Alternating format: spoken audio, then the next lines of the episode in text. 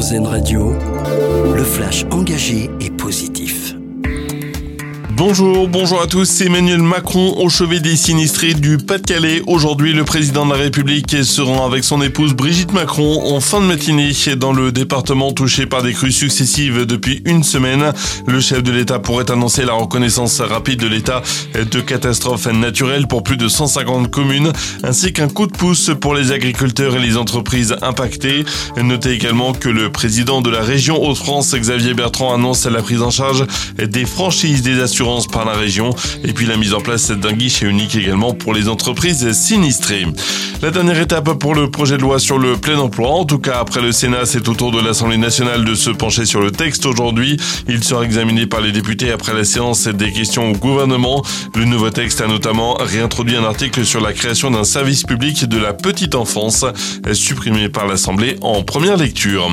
La Bretagne, région de France qui trie le mieux ses déchets, résultat d'une étude de Citeo révélée ce matin. Les Bretons trient en moyenne jusqu'à 106 kg de déchets par an contre 72 en moyenne au niveau national. Derrière la Bretagne, on retrouve les Pays de la Loire et la Bourgogne-Franche-Comté.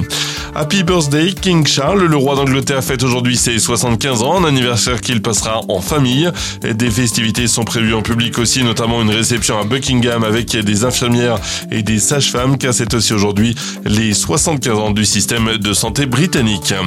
Et puis on termine avec notre dossier solution à lire sur notre site aujourd'hui, une entreprise de Gironde qui propose du café 100% bio avec des déchets valorisés. 10 millions d'euros ont été investis pour ça dans une usine à Cestas, un site qui torréfie de façon artisanale en respectant l'origine du café. Mais l'entreprise a aussi imaginé un peu une politique de zéro enfouissement et de réutilisation de 100% des déchets. tous les détails et le reportage sont à retrouver sur erzen.fr. Voilà pour l'actu. Très bonne matinée à vous à l'écoute d'Erzen Radio. L'info engagée et positive, une exclusivité Erzen Radio.